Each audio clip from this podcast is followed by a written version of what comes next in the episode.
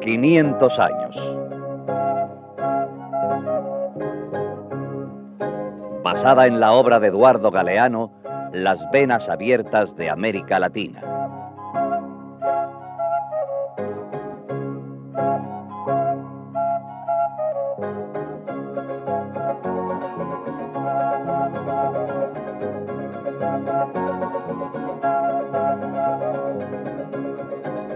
El fin del colonialismo.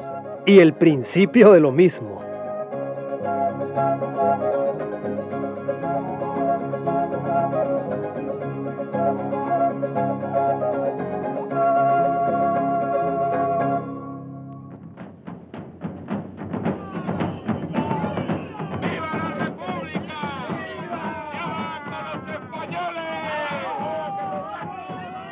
América soplaban vientos de rebelión contra la colonia española. Comenzaba el siglo XIX. En Venezuela, los revolucionarios criollos habían proclamado la independencia. Fue por entonces que un violento terremoto sacudió la ciudad de Caracas.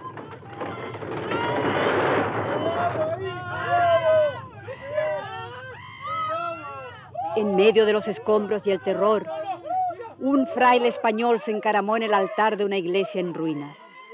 Castigo de Dios, hermanos. Castigo de Dios. ¿Veis lo que les pasa a los que se rebelan contra España? La naturaleza sabe hacer las cosas. La naturaleza. La naturaleza pelea a favor de España y en contra de los rebeldes republicanos. Un joven oficial republicano que estaba escuchando el sermón se abrió paso entre los vecinos asustados. Desenvainó la espada y a planazos derribó al cura. La naturaleza, ¿verdad? Pues si la naturaleza se vuelve contra nosotros, lucharemos también contra ella y haremos que nos obedezca. El oficial se llamaba Simón Bolívar.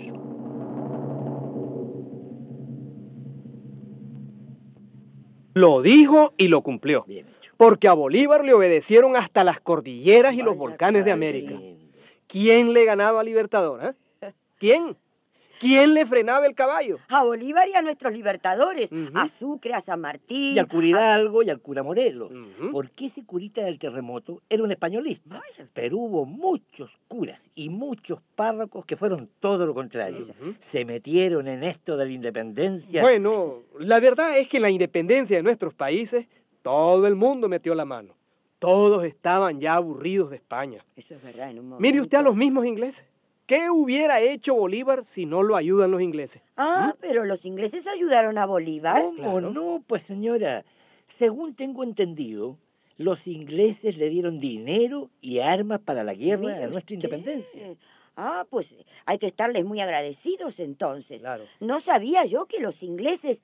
pues. Ve, eso sí me gusta. Cuando hay unión las cosas se resuelven. Sí, y fue tanta, tanta la unión que, por ejemplo, el día de la independencia de Argentina, se aparecieron en el puerto los barcos ingleses para celebrar la Mire fiesta. usted qué bien.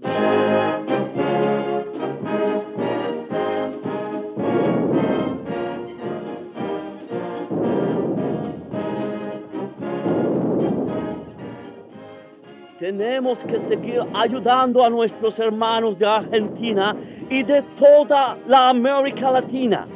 Ellos se han liberado de España y Portugal.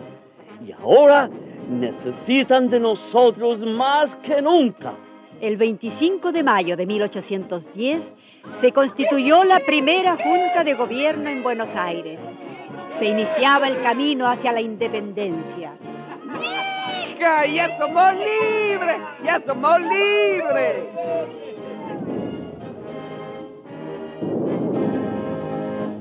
Inglaterra se unió al júbilo de los argentinos libres. Desde los barcos ingleses llegados al puerto de Buenos Aires, una salva de cañonazos saludó a la nueva nación latinoamericana. Pueblo argentino, ya somos libres del yugo español. Nuestra nación ya es independiente y soberana. La política, la educación, la religión, el comercio deben ser libres también. Se acabaron las barreras y los impuestos. A partir de hoy que cada uno compre y venda lo que quiera.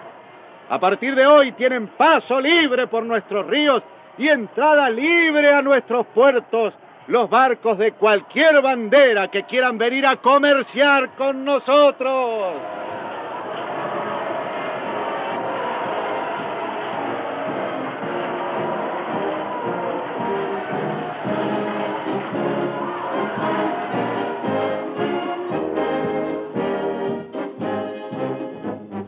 Y comenzaron a llegar los barcos ingleses repletos de toda clase de mercancías para ayudar a la economía argentina. Mirá, mirá todo lo que podemos comprar ahora, che. Esto de ser independiente es una cosa grande. ¡Viva Argentina, carajo! ¡Ya somos libres! Caray,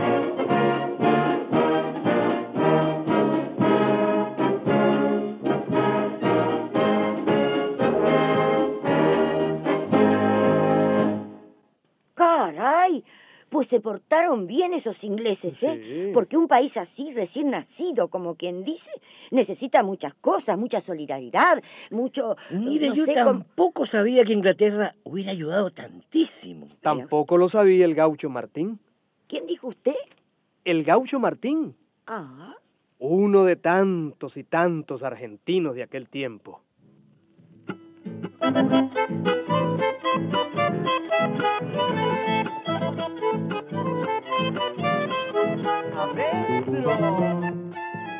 El gaucho Martín, botas de cuero y espuelas de plata, vivía tranquilo en su rancho.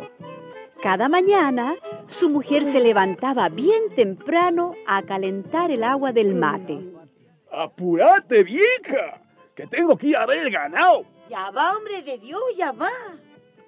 Toma, acá tenés el mate. Mm, ah, vieja linda. ¿Qué haría yo sin vos? sin mi mate y... Y sin tus vacas.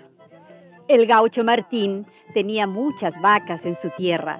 De las vacas sacaba el cuero. Y el cuero lo vendía a un compadre suyo que fabricaba botas en Tucumán. ¡Arre! ¡Vamos! Un día llegó al rancho de Martín un hombre alto y rubio. Un inglés de bombín negro y paraguas. Oh, señor, querido señor, ¿cómo está usted? Yo siempre estoy bien, amigo. Y ahora mejor. Mm. Ya somos libres en Argentina. Bueno, mister, ¿y qué se le ofrece? ¿Quiere un mate? No, quiero cueros. ¿Cómo que quiere cueros? Queriéndolos, comprándolos. Estoy visitando a los ganaderos de esta zona para comprar cueros. Ya los vecinos suyos me vendieron. Eh, pues yo no puedo venderle, oiga. Mm. Yo tengo un compadre en Tucumán que me compra siempre. Tiene una talabartería, ¿vio? Fabrica unas botas que... las mejores del país. Y se lo digo no porque sea mi compadre, sino porque... ¿A cuánto vendes los cueros a ese compadre tuyo? Bueno, a 50 pesos. Véndeme a mí y yo te los pago mejor. Ay, no puedo, vio. Yo tengo ese compromiso con mi compadre de... ¿A cuánto me lo dijo que los pagaría usted? A 100 pesos, amigo. Ah, a 100 En ese caso, eh, ¿cuántos me dijo que quería?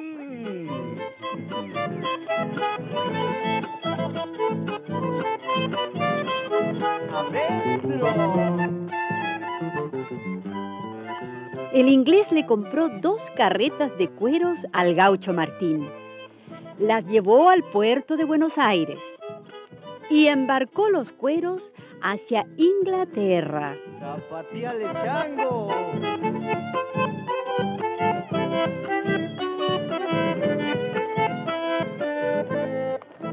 Y al poco tiempo, Oh, amigo mío, lo ando buscando por todas partes. Pues ya me encontró, mister. ¿Qué se le ofrece ahora? En realidad, nada. Tomando el sol. Falta le hace, que ustedes los de allá son muy desteñidos, ¿eh? Eh, eh, Lindas botas tiene usted. Ah, sí. Sí. Estas son las que fabrica mi compadre en. Tucumán. Sí. Flor de bota, ¿eh? Ajá. Vea, vea. Con esta baila usted una chacarera y no se enteran los callos. ¿Y, y a cuánto las compró? A 100 pesos. Buen precio, oiga. ¿Y, y las espuelas, amigo? ¿Mm? ¿Las espuelas? ¿Sí? Ah, estas me las trajeron de Córdoba. Oh. No hay espuelas como las cordobesas. Eh, lindo poncho que lleva puesto, amigo. Mm. Eh, me, lo, me lo deja ver, ¿eh? ¿Cómo no? Es tejido del norte. Mm. Aquí en Argentina, como usted ve, sabemos hacer de todo. Mm. No hay que ir afuera a comprar nada. Oh, ya veo, ya veo. Con su permiso, amigo, ¿me dejaría ver mejor las botas? Veo que le gustaron, ¿eh? Yes. Venga, pruébesela para que pueda comprarse una igualita en el boliche. Gracias, gracias. Thank you, thank you very much.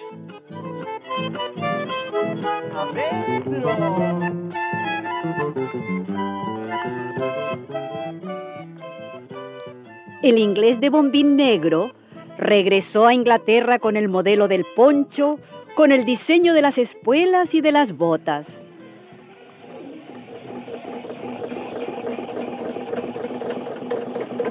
Las máquinas inglesas comenzaron a fabricarlas igualitas.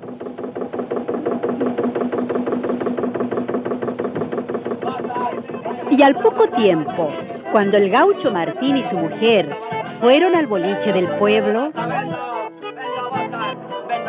oiga, oiga, don, mire estas botas. Mire, son el último modelo, ¿vio? ¿Qué último modelo? Estas son las que hace mi compadre en Tucumán. No, nada de Tucumán, oiga, don. Fíjese, fíjese en la marca, es Lancachire. ¿Lanca qué? Lancachire, de Inglaterra. Estas son botas inglesas de la mejor calidad, ¿se da cuenta? ¡Ay, una igualita a la de mi compadre! Sí, igualita, pero más barata, ¿no se da cuenta? Mire, se la dejo a 50 pesos, ¿qué le parece? ¿50? ¿Qué lo parió? Ajá. Barata, che. ¿Y se la estoy diciendo? La de Tucumán se venden a 100. No, la de Tucumán ya no se venden. Pero fíjese quién va a comprar la, la- la de Tucumán. Además, fíjese en esta, fíjese en el terminado. Mire, mire qué cuero, mire. Pero, ¿cómo pueden esos ingleses ponerla tan baratas? Y son la máquina de Inglaterra, ¿vio? Esas máquinas son como el mismo Dios. Lo pueden todo. Fíjese, cada día llega un barco a Buenos Aires con, con botas, con espuelas, con camisas. Fíjese, mire estas espuelitas. Esas son de Córdoba. No, que de Córdoba. Mire la marca, son Yorkshire. Son inglesas, ¿se da cuenta? Inglesas. Y más baratas también, ¿eh? Porque mi- mire estos ponchos, mire estos ponchos son de, de Staffordshire. Sí, aquí todos es de Lancashire, de Yorkshire, de todo Chile aquí, ¿entiendes?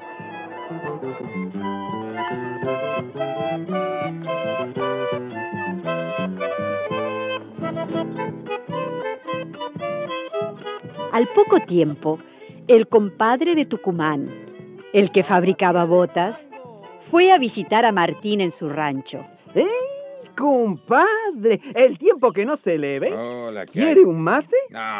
¡Anímese! Que hay que celebrar la independencia de Argentina. Ah, mira, mejor no me hables de eso, ¿crees?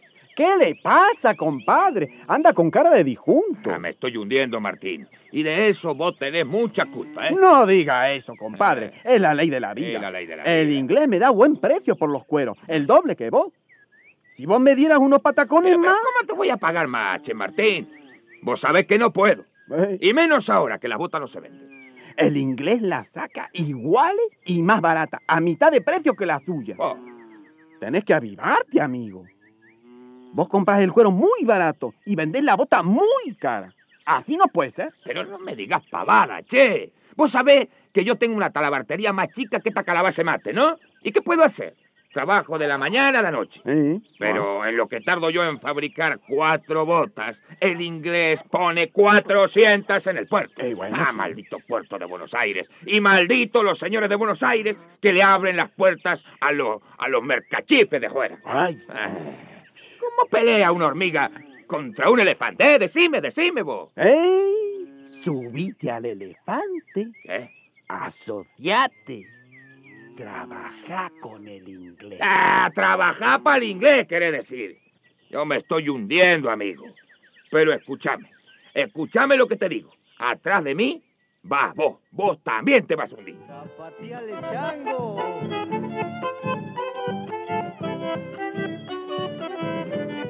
Por fin, la talabartería del compadre tuvo que cerrar. Quebraron también otros talleres de Tucumán. Quebraron los telares de Catamarca y de Córdoba, las destilerías de Mendoza, las fábricas de Salta y de Corrientes. Los productos extranjeros llegaban en grandes cantidades y eran mucho más baratos.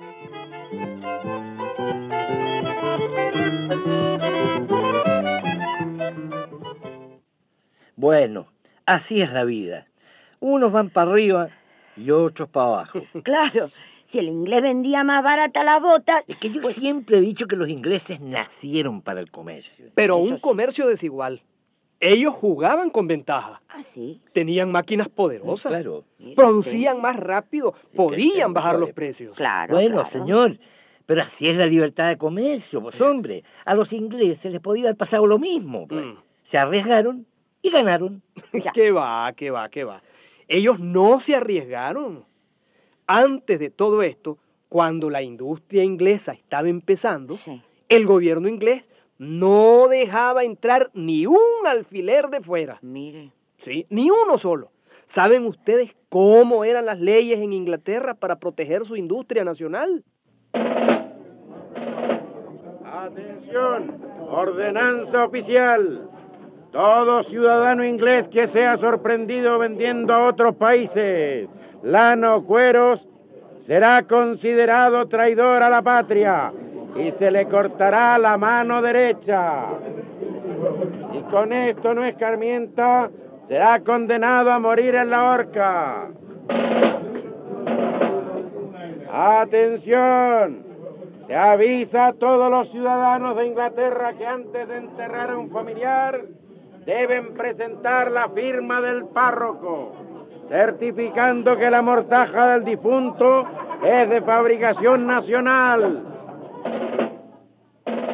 Ahí está el truquito, ¿ven? Inglaterra protegió sus telares y sus fábricas con las leyes más duras de Europa en aquel tiempo. Hasta aquí en la... ¿Sí? Todo tenía que hacerse y comprarse en el mercado nacional. Vaya. Después, cuando ya habían desarrollado sus industrias, Ajá. abrieron la Ah, puerta. claro. Entonces, comenzaron a cacarear lo de la libertad de comercio. Y que los otros gobiernos no pusieran barreras de protección que dejaran entrar los productos ingleses. No eran tontos los inglesitos, ¿eh? ¿sí? Hablaban de liberalismo aquí en nuestros países. Ah, pero en Inglaterra hacían otra cosa. En su país Ajá. aplicaban el más cuidadoso proteccionismo.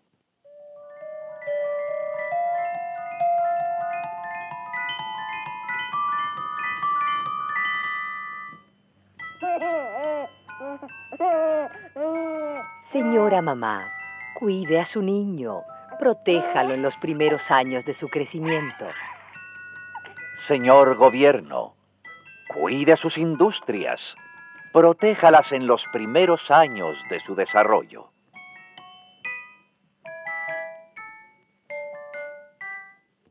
El desarrollo de un país es como el desarrollo de una persona. Cuando un niño está chiquito, no puede salir a pelear con muchachos mayores, ¿verdad que no? está claro, eso Ah, está bueno, claro. pues, un país tampoco puede hacerlo. Eso fue lo que pasó. Nosotros teníamos fábricas pequeñas, recién nacidas. ¿Quién iba a competir con las industrias inglesas que ya tenían maquinarias poderosas? claro, ¿Quién? es. Los españoles y los portugueses no nos habían dejado crecer. Nos pusieron la pata encima durante 300 años de colonia.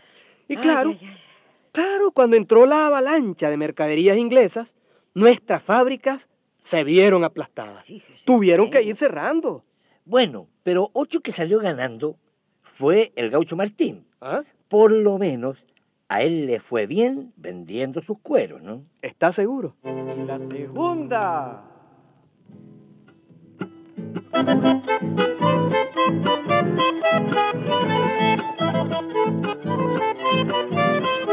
¡Adentro!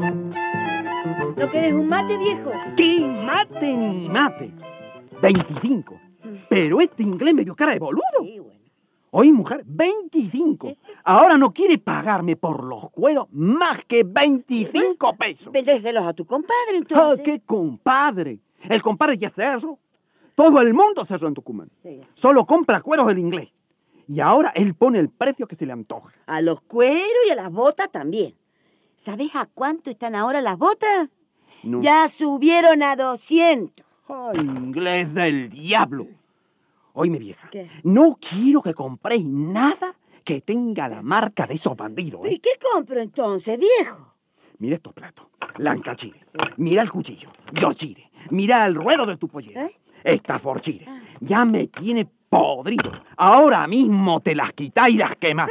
¿Me oís? No quiero nada inglés en esta casa. ¿Me oís? No? ¿Y qué ropa me pongo entonces, viejo? Lancachire, yorchire, mierda, chire. Se acabó. Ay. Mejor me mato y así no vuelvo a saber más nada de ellos. Sí, con eso no vas a conseguir nada, viejo.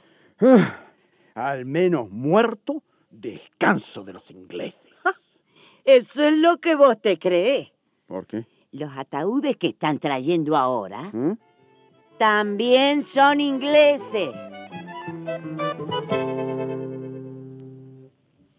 Vaya, vaya. Con que el compadre de Tucumán tenía razón, ¿eh? Perdió él y atrás perdió Martín. Y perdió Argentina y perdieron todos nuestros países. Dios mío. Es que cuando acaban con la industria nacional, señora, a la corta o a la larga, todos los de ese país salen perdiendo. En aquellos primeros años de la independencia, Ajá. nos hicieron perder. Nos mataron el pollo en el huevo, como quien dice. Efectivamente. Mataron los telares de Bolivia, Ya. los talleres de México, los de Oh. Perú, de Brasil, la Qué industria pena, de Chile. pena. Es decir, nos condenaron a ser simples vendedores de materia prima para que ellos claro. pudieran industrializarse más y más. Nosotros poníamos el cuero y ellos ponían la bota. Mm. Vaya broma. Ellos tenían telares mecánicos, máquinas de tejer muy rápidas. Sí. Y para alimentar esas máquinas necesitaban algodón, necesitaban cueros. No tenían bastante en su país. Entonces, ¿qué hacían?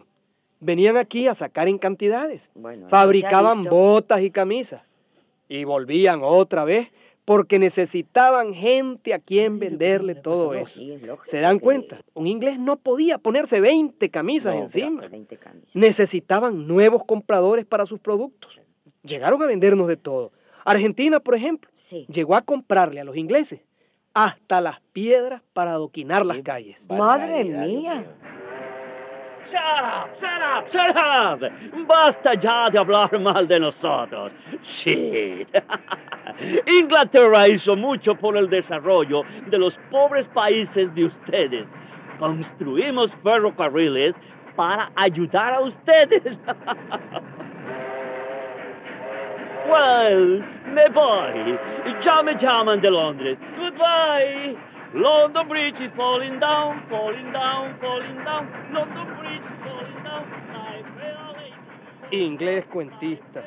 Bueno, pero por lo menos los trenes nos sirvieron para tener buenas comunicaciones. De ayudar, nada. Que nos acabaron con los bosques de quebracho y de la mejor creo, madera. ya lo creo. Y encima hubo que pagarles hasta el último Vaya, clavo lo de los sabemos. dichosos ferrocarriles con préstamos y con intereses de usureros. Sí. Fíjense en las líneas de los trenes. Miren cómo las construyeron. Se parecen a los dedos de una mano abierta. Ay, Sí. ¿Ah? ¿Se han fijado? Sí, Todas salen del puerto, todas vuelven al puerto. Sí, eso es cierto. ¿Para qué lo hicieron así? A ver, para sacar más rápido el cuero y colocar más rápido las botas en el mercado. Los ferrocarriles sirvieron para desangrarnos más pronto. ¿eh? Pero, ¿y entonces nuestros gobiernos independientes qué hacían mientras tanto? ¿Se rascaban el ombligo? Se rascaban el bolsillo, señora. fueron gobiernos vendidos a Inglaterra. Ellos también vivían en el puerto y usaban chalecos ingleses. Oh, y se ponían pelucas francesas y derrochaban sin importarles que se hundieran las industrias nacionales. ¿Se dan cuenta? Hubo un gobernante en Argentina que quiso hacer algo. Se llamaba Juan Manuel Rosas. Ah. Hacia 1835 cerró el puerto de Buenos Aires. Dio leyes para proteger la industria nacional. Así fue que los ingleses se enfurecieron. ¿Ve? Dijeron que ese proteccionismo era una violación a la libertad de comercio. ¿Eh? Pero ellos tenían leyes iguales en Inglaterra, ¿no? La ley del embudo. Del Entonces, embudo. No sé de qué podían protestar. La ley del embudo y de los cañones, señora. ¿Sabe qué hicieron? A los pocos años de esas leyes, los barcos de guerra ingleses, los mismos que antes felicitaban la independencia de Argentina, rompieron a cañonazo las cadenas que cerraban el paso a los productos extranjeros. Cañonearon las cadenas y tumbaron al gobierno. ¡Qué hijo de la gran Bretaña! Por lo que oigo aquí, cuando se acabaron los españoles, comenzaron los ingleses. ¿Y para qué sirvió entonces la lucha de Bolívar, de San Martín, de nuestros patriotas? ¿Para qué valió la independencia? Bolívar, que acabó con 300 años de colonia española, Sí. que venció hasta la misma naturaleza, como él decía, no pudo con los comerciantes ingleses. Cuentan de él que a la hora de morir, cansado, traicionado, Qué pena. un soldado le cambió la camisa y le puso la suya para que el libertador de América no fuera enterrado en harapos. Por favor. ¿Mm? Me pregunto, ¿qué pensaría Bolívar en ese momento? Pues yo me pregunto, ¿qué marca tendría esa camisa?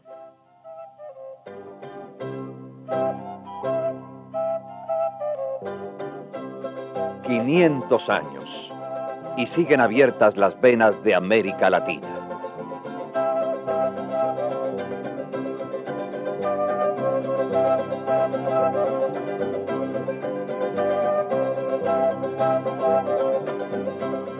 Una producción Coradep, escrita por José Ignacio y María López Vigil.